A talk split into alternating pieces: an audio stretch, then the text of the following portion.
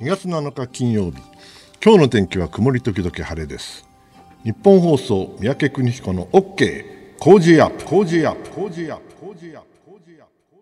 午前6時を過ぎました。おはようございます。外交評論家の三宅邦彦です。おはようございます。日本放送アナウンサーの新業一華です。今週の OK 工事アップはお休み中の飯田浩二アナウンサーに代わって日替わりでスペシャルパーソナリティがお送りしています。今朝は外交評論家の三宅邦彦さんです。おはようございます。よろしくお願いします。いい。今日はね、はい、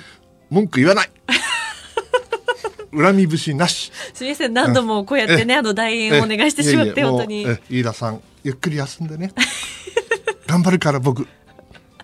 頑張ってね。ゆっくり休んでこういう感じでやります。はい。はい、あのいつもよりも今日早起きでしたよね。そうですね。何時ぐらいに起きました？え今日は4時でしょ？はい、うん、でもまあ4時はね最近あの水曜日いつも4時ですからはい、ベッドありますんで、はい、えー、早起きは三問の得意言いますから 全然得にならないけどね。いやいやいやいや。え、はい、いつもあの朝起きるとどういったこうルーティンで迎えてるんですか？ルーティンはね、うん、あのうちルーティンというか24時間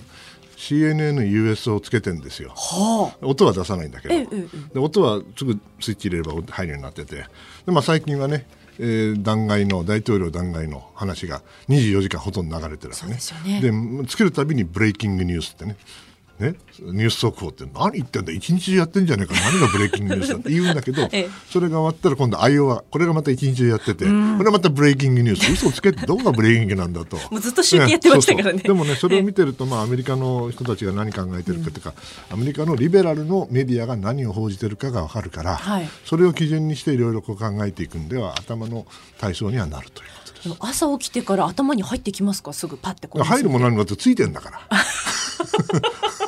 そうそれであのイヤホンこんな感じでねイヤホンさして寝る時もあるんですよ。へえ、うんあの音出すとうるさいじゃないですか。うるさいですね。これ外れたら聞こえないでしょ？聞こえないですね。そうすると寝られるじゃない確かに、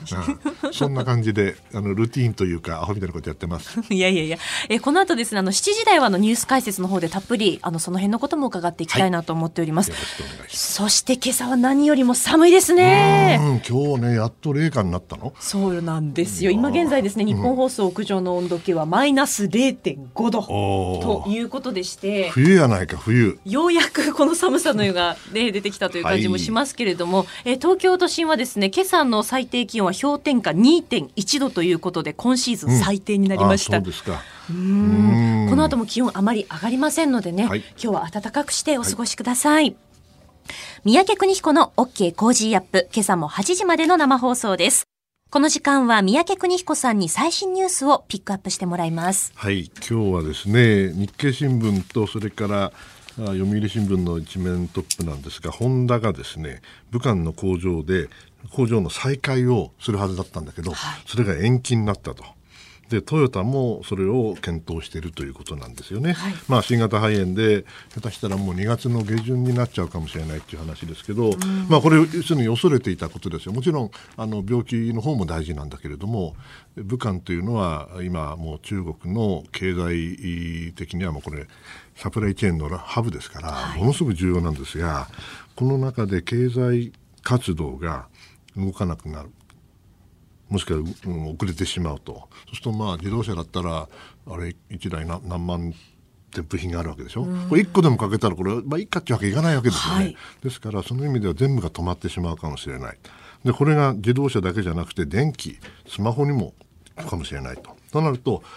経済、日本の経済がどうなるかっていう心配がまずある。さらにですよ、私は中国だったらもっと心配するのは次はね、このまま行って全然動かなくて、病気がどんどんどんどん広がっていったら、中国に投資する会社がなくなっちゃう。そして中国から撤退をされたら、中国のその、なんていうかな、経済全体がね、おかしくなっちゃうという意味では、ものすごく私は重要なニュースじゃないかなと思っていました。はい、それが、あの、二つ、の新聞ですね。そうですね。読売新聞と、えー、えー、日本経済新聞に、えー、書かれている記事ですね。えすね。はい。で次行ってもいいですかね。はい、これはね同じ中国なんだけど、うん、あの朝日新聞の旧面に載ってるんだけど、はい、これねやりすぎ中国貿易取締、うん、貿易ってこの、えー、疫病の防ぐ方なんですけどね、はい、要するにね麻雀やってたやつらがいてね、うん、で麻雀お前ら命はいらねえかもしれねえけど他の人は生きてるんだぞって言って麻雀やってるやつをですねあの逮捕したかどうかじゃない麻雀台をぶっ壊したっていうの麻雀台ぶっ壊してもね病気はなくならないのよ。このおっさんなんか感じでもまあこれ見せしめなんでしょうね。うん、麻雀やっちゃ悪いのかね。なんで悪いのか知らないけども。まあ中国も相当切り立ってるんだなとつくづく思いましたね。うん、こうやって麻雀卓は壊すは無人機で監視して一生懸命その病気が広がらないように頑張ってるのはわかるんだけど。だったらもっと最初から変ね。もういつも言うんだけど武漢っていうのは海がないのよ。海がないのになんで海鮮市場があるのよ。でその海鮮市場で普通の人が食べないなんで野生動物を食用で売ってるのよと。そこから直しなさいと麻雀台壊してる暇があったらねもっとやるべきことあるでしょうと。衛生面のことですね、まあ、そうそうそうそう。それ以上はあんまり言いませんがうんいかがなもんですかねとこういう話がありますね。はい。えー、次はですね産経新聞にこれまた面白いちょっと難しいんだけども、はい、ロシアのスパイ構成と書いてあってえー、産経新聞の一面トップですけどソフトバンクの 機密漏洩の話なんだけど、はい、5G の開発競争なのでいろいろこう覇権争いが世界的に加熱する中でロシアがですねどうもソフトバンクにまあなんか触手を伸ばして 日本を舞台に最先端技術へ、えー、まあアクセスしようとしているという話なんですけど、まあスウェーデンの会社が絡んでいたりまあ難しいんですけどまあね ロシアもすごい国ですよね。あのこれ読んでて一番あの なんていうのかなあの嫌だなと思うのは、はい、今まではインターネットっていうのは世界共通でみんなが自由に使えるって話だったでしょうね。だけど中国はもう中国で自分のあの万里の長城じゃないけれどもグレートファイアウォールっつってんだけど要するに中国の中だけで 監視をして外には、まあ、アクセスさせないような、まあ、独自のネットワークを作ろうとしてるわけですよね。でロシアも同じように作ってるわけだよ。そうするとねインターネットがこう世界共通でみんなが自由に使えるというんじゃなくなって、徐々に徐々に、まあ、ブロック経済化していく。つまりあの第二次大戦前の 時は ある意味で経済はブロック経済だったわけだけど今はデジタルブロック経済や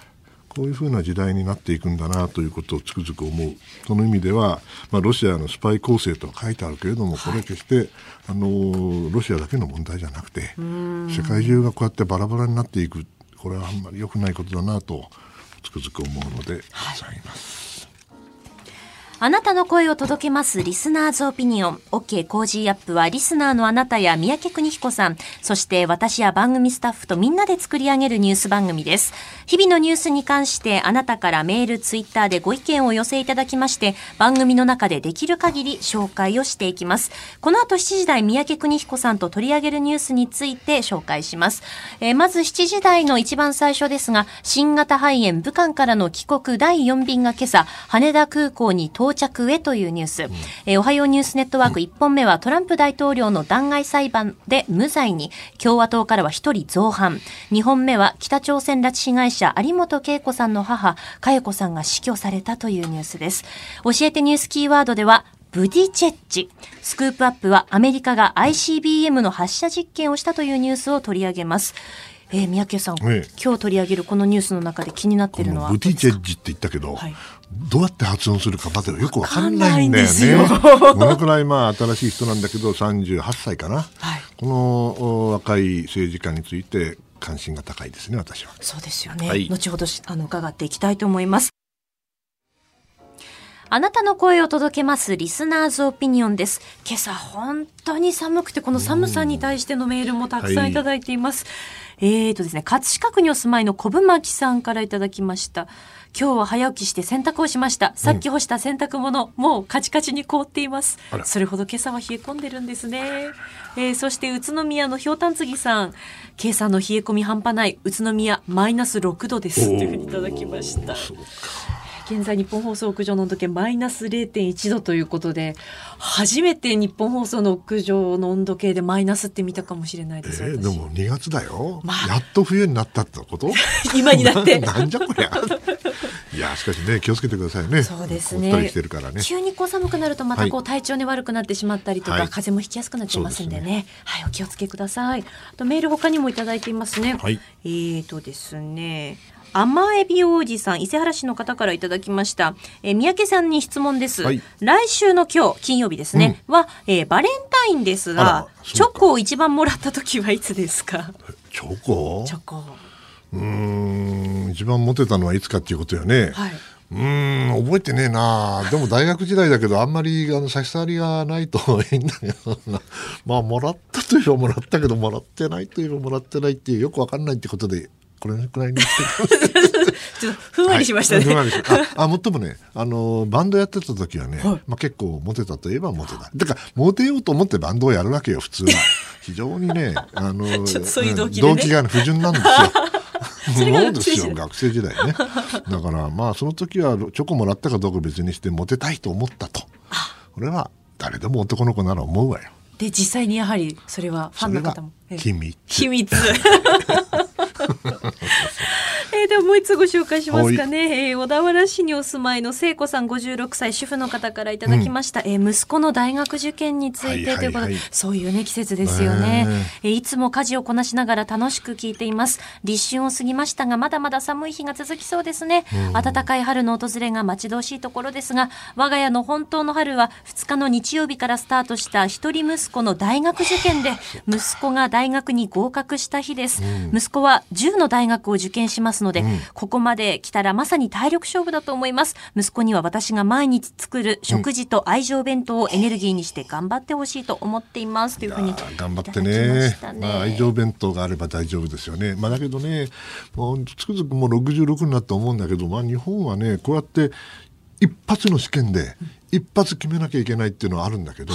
もっと敗者復活があっていいと思うんだよね。アメリカだったらだってどの大学はいくらでもあるしね、そしてどっからでもちゃんと取るしそして、えー一括でその4月1日に入れるわけじゃなくて、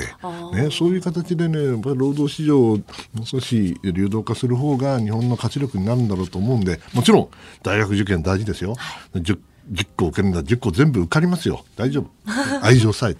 すればねだけどその結果がね全てではないということですよやっぱり敗者復活をちゃんとしてみんながや何回でもやり直せる社会が僕はいいと思ってます。さあ、この時間は毎日の生活や普段の話題に役立つトレンド情報をお届けしていきます。今朝は三宅邦彦さんのジャズミュージシャンとしての一面、サックスについて伺います。役立つトレンド情報かどうかわかんないけど、ええ。まあ、とにかくサックスについてはね、はい。あれもともとね私高校の時にあの部活を変えてブラバンに入っちゃったんですよ。その時に空いてたのがたまたまサックスだったんですよね。それであのサックスっていうのは今これこの資料をいただいてあなるほどなと。ベルギーのサックスさんっていう人が作ったんでサックスっていうんだそうですな そうですね。作ったのは1840年代から19世紀だから まあ比較的新しい楽器なんだなと。まあ何種類かあるんですけど9種類あるっていうのはもう全部僕は吹いたことないけど、はい。まあ普通あるのはソプラノアルトテナーバリトンってあって、で、まあ、バリトンはめちゃくちゃ重くて首が痛くなる。ね。ええ。ソプラノサックスはちょっとむこれ難しいんですよ。小さいと音程が、あの取りにくいから。まあいつ頃から始めたかっていうと、はい。まあ、そあの高校の時なんだけど、はい。その後あのそ当時はねブラスロックバンドブラスロックっていうのが流行ったんですよ。要するに普通のロックバンドにブラスホーンセクションが3人ぐらいトランペットとトロンボーンとサックスがあってそれでまあいろいろあのやってた。それにまあ憧れてね、ええでそれやるとモテるんじゃねえかと、うん。非常に不純な目的であの始めたわけですよね。はい。でその結果あの、まあ、うまくならなかったね確かにあの新宿のうーんナイトクラブでね、はい。やったりね、まあ、セミプロみたいなことをしたんだけど、まあ真似事ですわな。すごいですねいやいや全然。みんな周りの人がうまかった僕が下手だったんだけど。いやいやいやいやそれだけど、まあ、外務省に入っちゃったんでしょうがねえからもうやめちゃったわけですよね。そこでそうだったんですね。うん、楽器あのあのベースは弾いてたんですけどもサックスはずっとややめてたんですよ。で51になって外務省やっと辞められて辞めて辞められたっていうか辞められて何しようかと思った時にあサックスをもう一回やり直そうと思ったのね。51歳で。そうですか、うん、だから30年ぐらい吹いてなくて、それでその当時のやつをあの作者さん持ってって直したらそれともうあの再調整するだけで11万円かかった。キャーでね何金かかんのかいと。それで直して吹き始めたら下手だなと思って。でまたあの昔のバンドをねやった連中と一緒に始めたんですけど、はい、まあその奥が深いのよね音楽ってね、えー、それで51 523になってからかな。やっぱりねレッスンを受けなあかんでと、う。ん、でもその基礎中の基礎からやらないかんと思ってレッスンのその先生についたわけ、はい。ね、ええ、それであのだけどももう50過ぎてからね素直じゃないのよね私の生徒、うん、ですからすごいいい先生についたんだけど、はい、先生が構成値とさ嫌なんだよね僕。でやりたくないわけよ。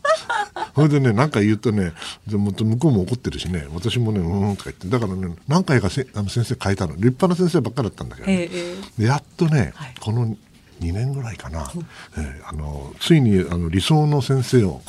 見つけたんですよ。どんな先生なんですか、えー、あの娘より若いお姉ちゃんなんだけど、はい、うん、あのねとにかくよくね生徒の言うこと聞くいい先生なんだよ。あえ？これはね素晴らしいの。僕のやり方で吹かないと練習しないと気が済まないからね。ははで普通の先生はもうそれでさじ投げちゃうわけよ。はい、でその人は偉い人だから、ずっと我慢してるわけ。で2年ぐらい経ってね、はい、で僕がやっとある日ねあ先生これもしかしてこういう意味じゃないですかと言ったら私が2年間ずっとこれ同じことを繰り返して申し上げてるんですってあごめんなさいとか言って。やっと分かった。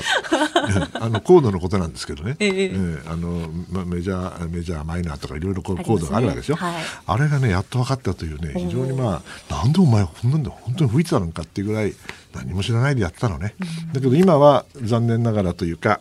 えー、うまくなってませんすいません。いやいやいや、でも大人の趣味として音楽ってもうずっと続けられるからいいですよね。そうね。ね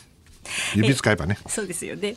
えー、今朝は三宅邦彦さんにサックスの基礎について教えてもらいました。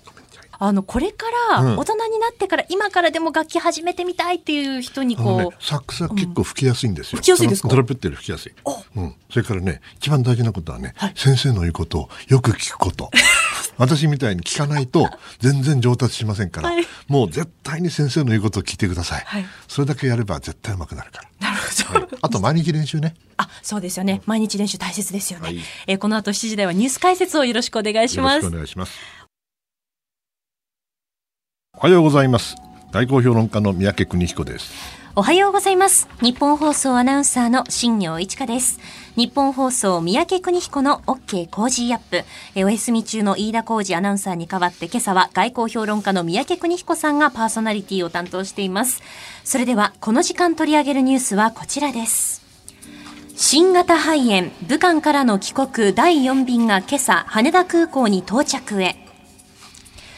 新型コロナウイルスによる肺炎が拡大する中国武漢に滞在する日本人らを帰国させる日本政府のチャーター機第4便は200人程度が搭乗し、今日午前武漢を出発するということです。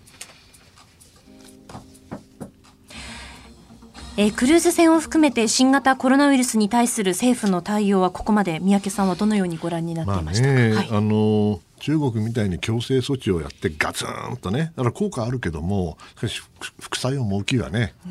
かと思うと、まあ、あんまりいい加減だとね、これまたどんどんどんどん蔓延しちゃうからその意味では両方のバランスを取るのが難しい、まあ、日本はどちらかというと厳しいすぎるってことでもないけどしっかりとやってるって感じだと思うんですけどね。まああのあんまり厳しいアメリカなんてもう中国から全部ダメにしちゃうわけでしょ、はい、そこまでは日本はできませんわな。ですね、はい、えー、中国から入国制限をする国というのは60カ国を超えてきたということなんですよね。えー、メールもいただいていますね、はい、えー、福島県にお住まいの鹿蔵さんからいただいています、えー、横浜港に停泊中のクルーズ船の乗客から新たに新型コロナウイルスの感染者が増えました、うん、政府チャーター機で帰国ホテルで待機している人も経過観察期間が伸びたり縮んだりと待機している人の心、えー、心境を案じます。日本では今年オリパラ開催予定。政府の数々の対応に不安を覚えます、危機管理大丈夫でしょうか？というふうにいただいてます、ね、あの一番辛いのは帰ってきた人たちなんですよね。だってこの人たちはあの特に最後の場合には、えー、武漢の外からも含めて空港に行くわけでしょ。そうするとそこにはねおそらくね何回も何回も検問があるはずなんですよ。それで決して愉快じゃなかったと思います。はい、それでやっとたどり着いてやっと飛行機に乗って帰ってきたらこれから隔離もしくはこのなんか、ねね、2週間はじっとしてろってわけですよね。はい、でその中にねもし子どもたちがいたりねしたら先ほどのあのニュースにもありましたけどもあの政府が通達出してちゃんと、ね、心のケアをしなきゃいけないやっぱりねいじめられるとは言わないけれどもやっぱり区別されちゃう。はい、なんとなくこううって感じになっちゃう。そうするとねやっぱりお互いに辛いのよね、うん、だからその部分は本当はあの優しくしてあげなきゃいけないんだけどそんなこと言ったってもし移ったらどうするんだっていうこれがあってねこのバランスが非常に難しいんですよですからその意味では危機管理完璧なものはもちろんないんです。そして何をやっても必ずどっかで不満が出る。のはそれはある程度仕方がない。危機管理ですからね。しかし、まあ、日本は、うん、今のところはうまくいってますけど、これからね、おそらくね、はい、最悪の事態ですけど、急増する可能性があるんですね。そ、ね。うん、その時に、あの、今まで以上の、なんていうかな優しさでやってあげないと、うん、みんながパニックをしてパニックをして何がわからないことが一番いけないんで、はい、よく勉強して理解をした上で、えー、なんていうかなあコントロールされた形でパニックをすれば一番いいんだろうと思います。あともう一つはオリンピックとパラリンピックでねそうですよね。大丈夫かなって心配になるのは分かりますね。SARS の時で、まあ、落ち着くのが半年ほどかかってきたっていう。ううん、まあ、ちょっと古い話だけど、うん、1, 1週間ぐらい前には香港のお医者さんがピークは3月4月って言ったのがあって、はい。えー、まあ、3月4月ってことは6月には収束するからなんとかギリギリオリンピックには大丈夫っていうことなのかもしれないけれど、はい、そんなうまくいくわけはないから確証ありませんからね、はい、まだね。気をつけなきゃいけないとは思います、はい。えー、まず1本目のニュースは新型肺炎武漢からの帰国第4便が今朝羽田空港に到着へというニュースを取り上げました。おはようニュースネットワーク。この時間に取り上げるニュースはこちらです。トランプ大統領の弾劾裁判で無罪に共和党からは1人造反アメリカのトランプ大統領のウクライナ疑惑をめぐる弾劾裁判で、上院は5日、権力乱用と議会妨害のいずれについても無罪評決を下しました。ただ共和党からは72歳の重鎮、ロムニー氏が唯一造反し、有罪としています。弾劾裁判で大統領と同じ党に所属する上院議員が有罪と判断したのは初めてのことです。えー、以前三宅さんあのご指摘されたようにトランプ大統領無罪になりましたけれども、うん、も想定内ですよね。はいまあ問題はこのロムニーさんがあまあ気骨を示したというかね、はい、おそらくこの人もこれで引退なんですよ。引退だからこんなことできるんです。あの結局大統領がどんなに変な人でもねって言ったら言い過ぎだけどちょっと変わった人でも自分の選挙に再選がかかっている人にとってはね、はい、大統領に喧嘩を売るかどうかっていうのはものすごい大きな状況そしてあの普通再選がある場合にはこれ大統領選と同じですけどあの普通予備選挙をやるわけですよ。予備選挙をやって出馬しようと思ったらねもしトランプさんと喧嘩してたらですよ。今度はトランプさんの支持者たちがザーッと押しかけてきてそれで反対候補を作作っちゃってそれで下手したら予備選で負けちゃうわけ。そしたら再選アウト、ね、それでもトランプに喧嘩を売るかいと。いやー、ちょっとビビるんですよ、みんな。それで本当に落選させられちゃった人たちもいるから。ですから、あの、ロムニーさんみたいに、まあ、元大統領候補だしね、それなりの、なんていうか、見識があって、ずっとトランプさんのことを批判してた。この人はまあ一貫性があって気骨があるんだけど、じゃあ他の民主党のおっさんたちどうなのっていうと、やっぱりビビっちゃうんだろうなと。だから今、トランプさんがむちゃくちゃ強いっていうことですよね。からもう一つね、これ報道されてないんだけども、はい、あの CNN 見てて面白かったのは、確かに共和党の上院議員でロムニーさんみたいな人が、まあ、造反をした。だけども、この民主党の上院議員でもね、実は、あの、有罪に投票するんだけど、しかし本当はそうじゃないんだよねっていうのもいるの。だからね、これ本当は、もっと議員個人が自分の良心でね、そのとその党議拘束なんかしないでですよ、ええ自由に投票させたらねもっとねあのいい議論ができたと思うんだけど、残念ながら今回のやつはもうトランプさんが圧倒的に強くてそれでき締めてそして自分に批判をするやつはほとんど、まあ、あの封じ込めてしまったわけですよね、はい。ですから議論自体は非常につまんない。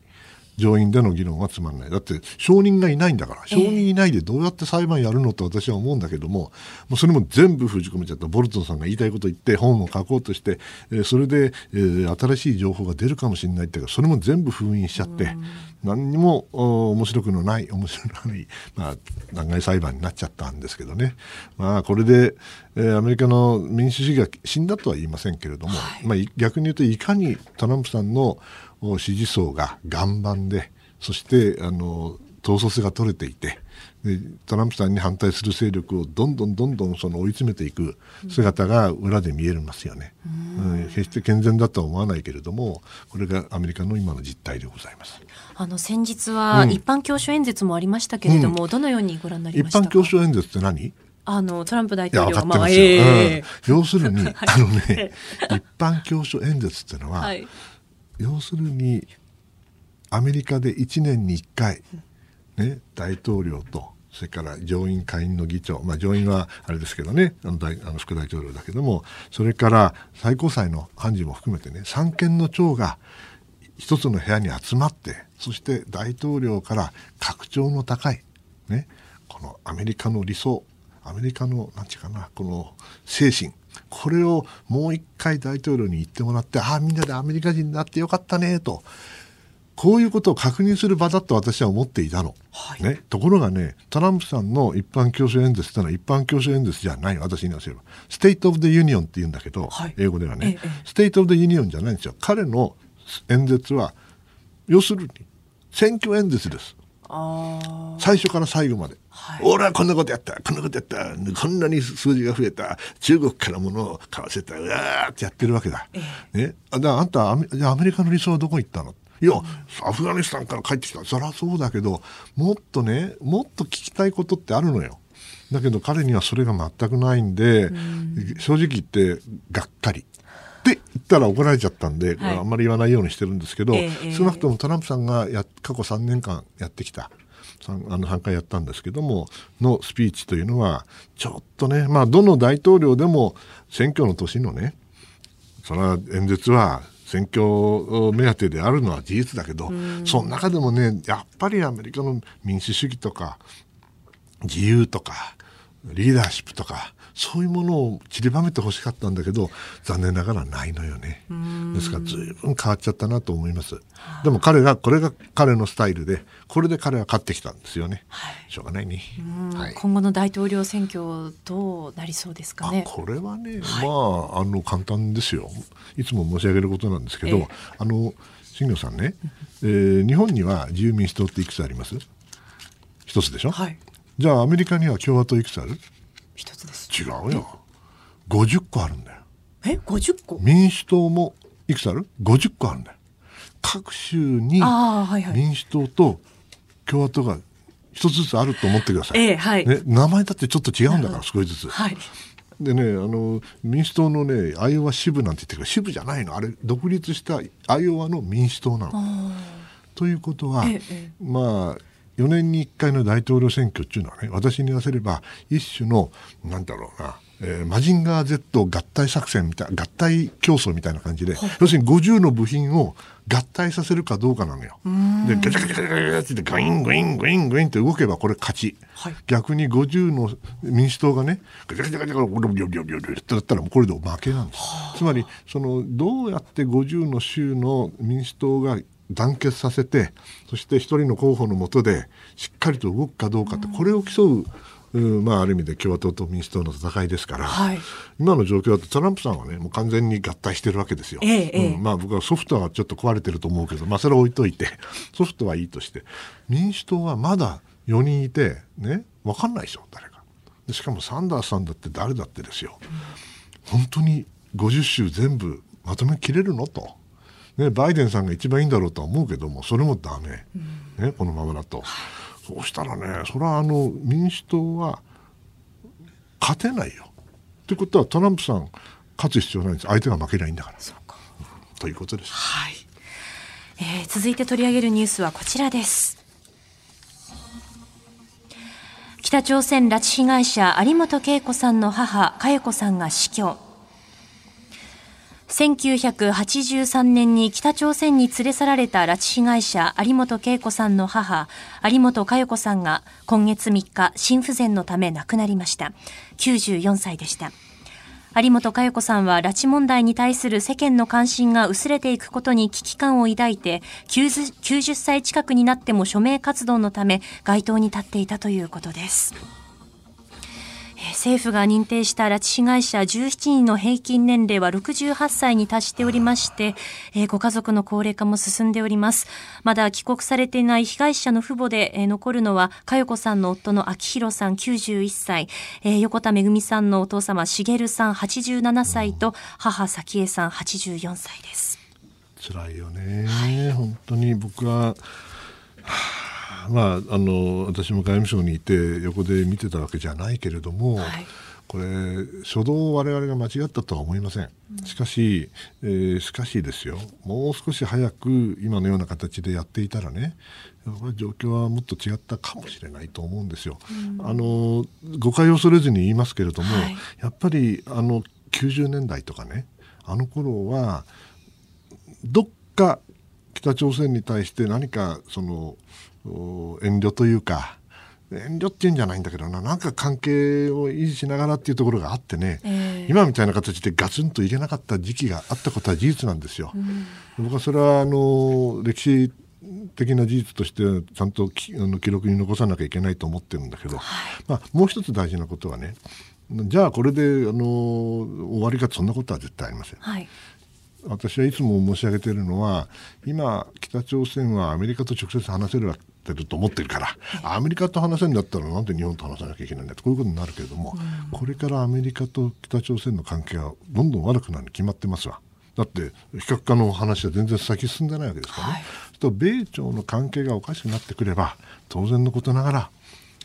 北朝鮮は他の方法を考えなきゃいけなくなる、はい、その時に韓国も使いたい。中国も使いたい、うん、あでも日本もあるよねっていうふうに必ずなるから。私はそのチャンスを絶対にあの失うべきではないと思う。その意味ではまだまだ可能性はあると思うので決してあの希望を失うことなくですね粘り強く政府は頑張ってもらわなきゃいけない。こういうことですよ、はい。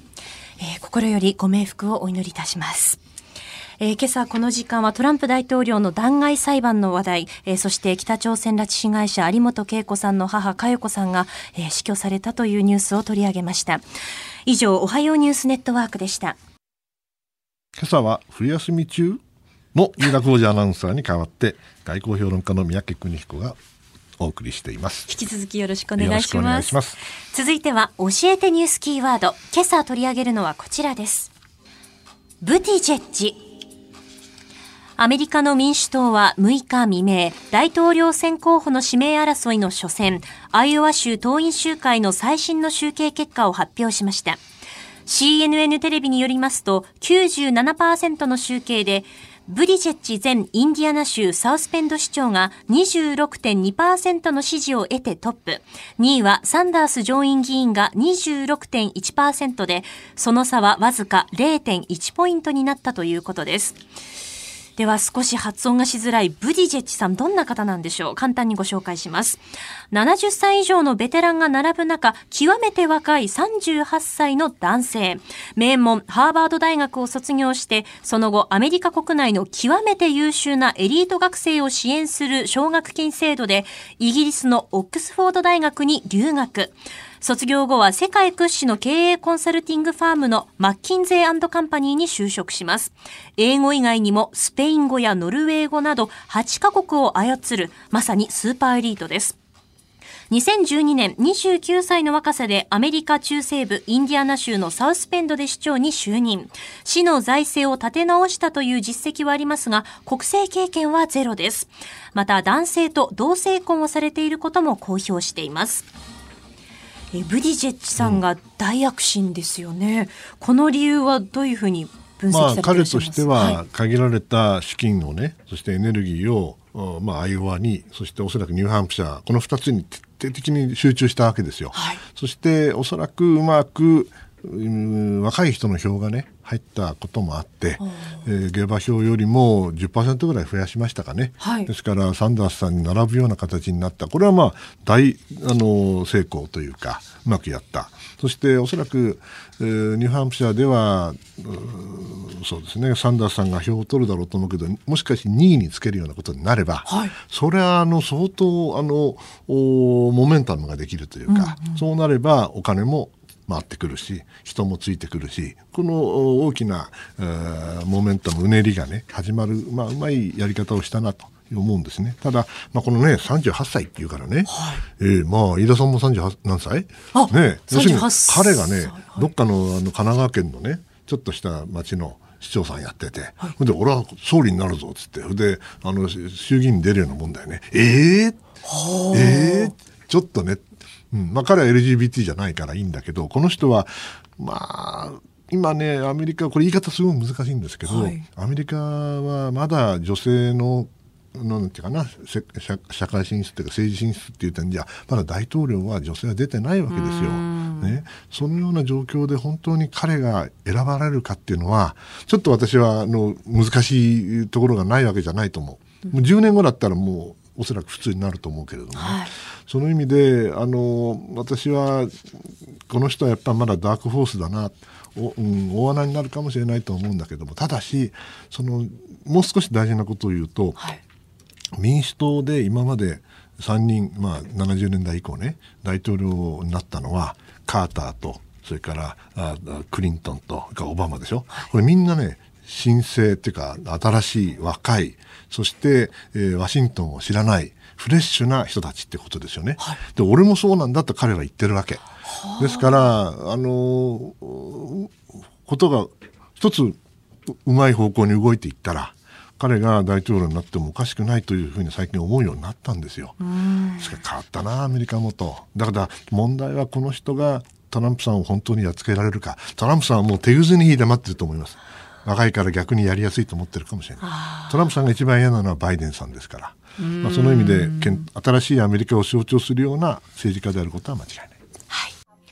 時刻は7時34分です。メール一通ご紹介します。匿名の方からいただきました。はい、えー、物流関係の仕事なんですが、成田空港に届く貨物が減少して、うん、普段混雑しているトラックターミナルがガラガラなんです。中国からの貨物が届かないということなんですかね。こういうところでこの先の経済不安ですね、というふうにいただきました。まあ、そうですか。そういう形で出てきますか。やっぱりね、これあの、昔だったらもっとドーンと作って在庫があるって言うんだけど、今もう在庫なしでとにかく最小限の在庫にしてもんどんどんどんどんあのなんていうかな部品を回して作ってってやるわけでしょ？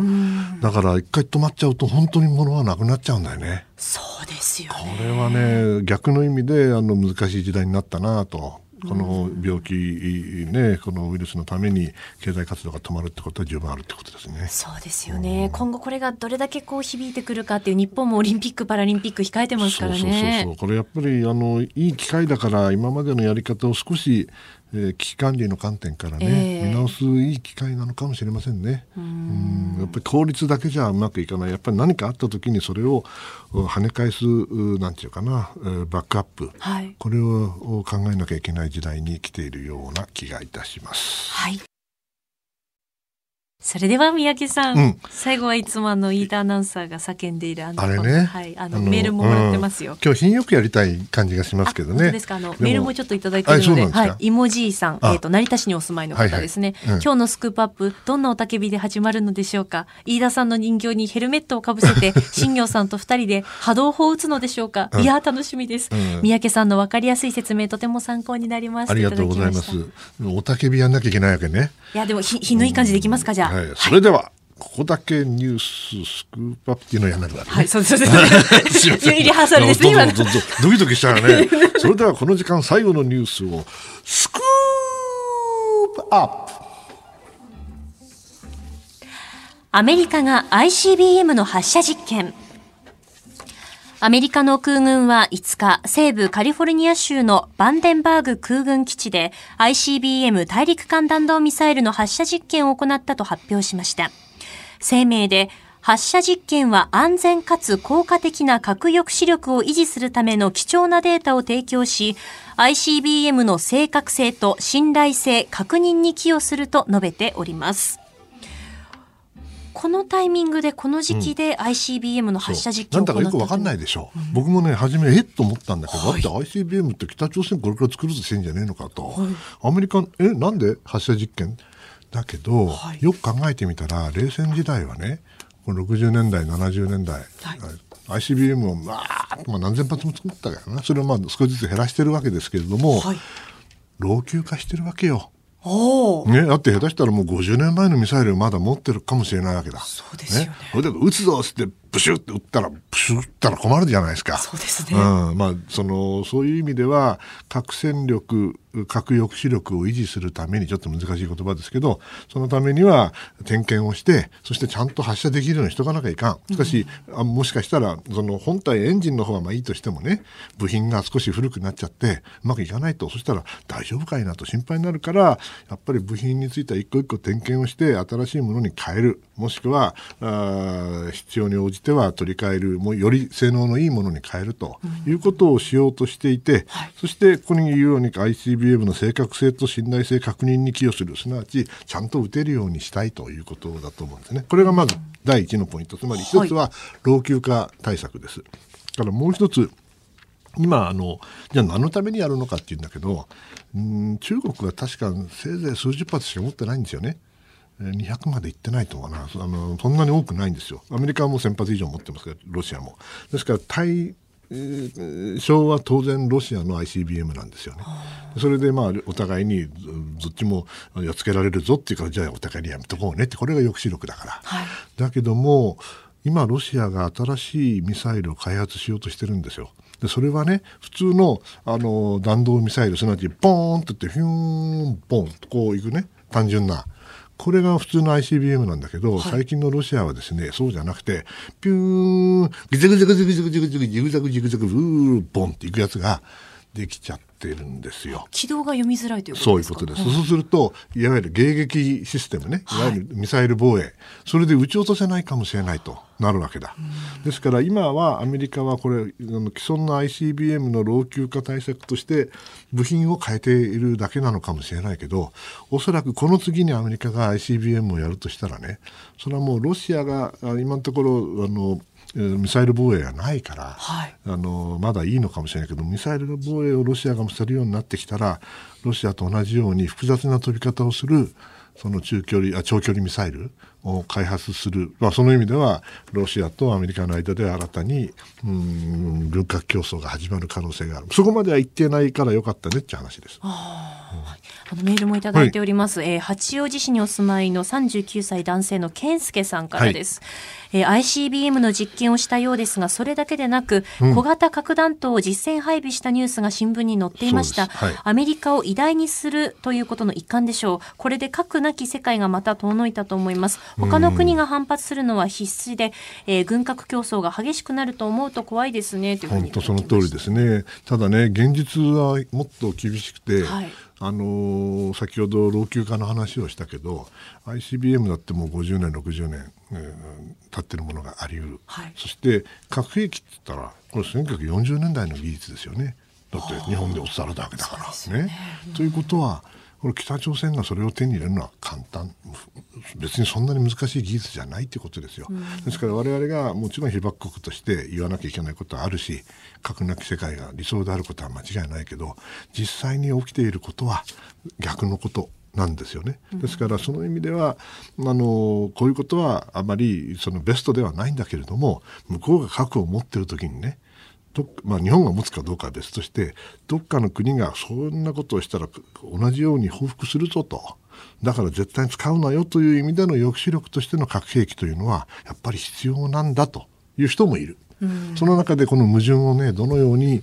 まあ、矛盾というかなあの両方を両立させるっていうのは日本の外交難しいところなんだけれどもあの核がないから全てが良くなるという話もないやっぱり軍拡はこれからも続くという前提でそれをいかに軍拡の中で安定させるかということを考えなきゃいけない時代に来ちゃってるんだろうなと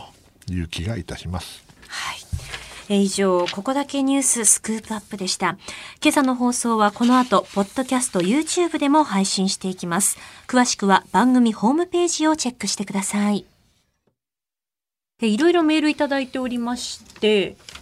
えーとですね、こちらは木更津市にお住まいの磯やんさんからいただきました、はい、物流ということで、え港でコンテナ船を扱う仕事です、はいはいはい、え先ほど成田空港での物流の方のメールありましたが、うん、コンテナ船も春節の影響で入港していません、え付け足すとここしばらくは輸入のコンテナの数は増えつつありますが、うん、輸出コンテナはかなり減っている印象です、え積んでいく多くのコンテナは、え日本で空いた空のコンテナが多いです、うん節の影響、それとも経済の減速、うん、製造の減少が見える気がしますというふうにもらいました。なるほどね。これも、あの、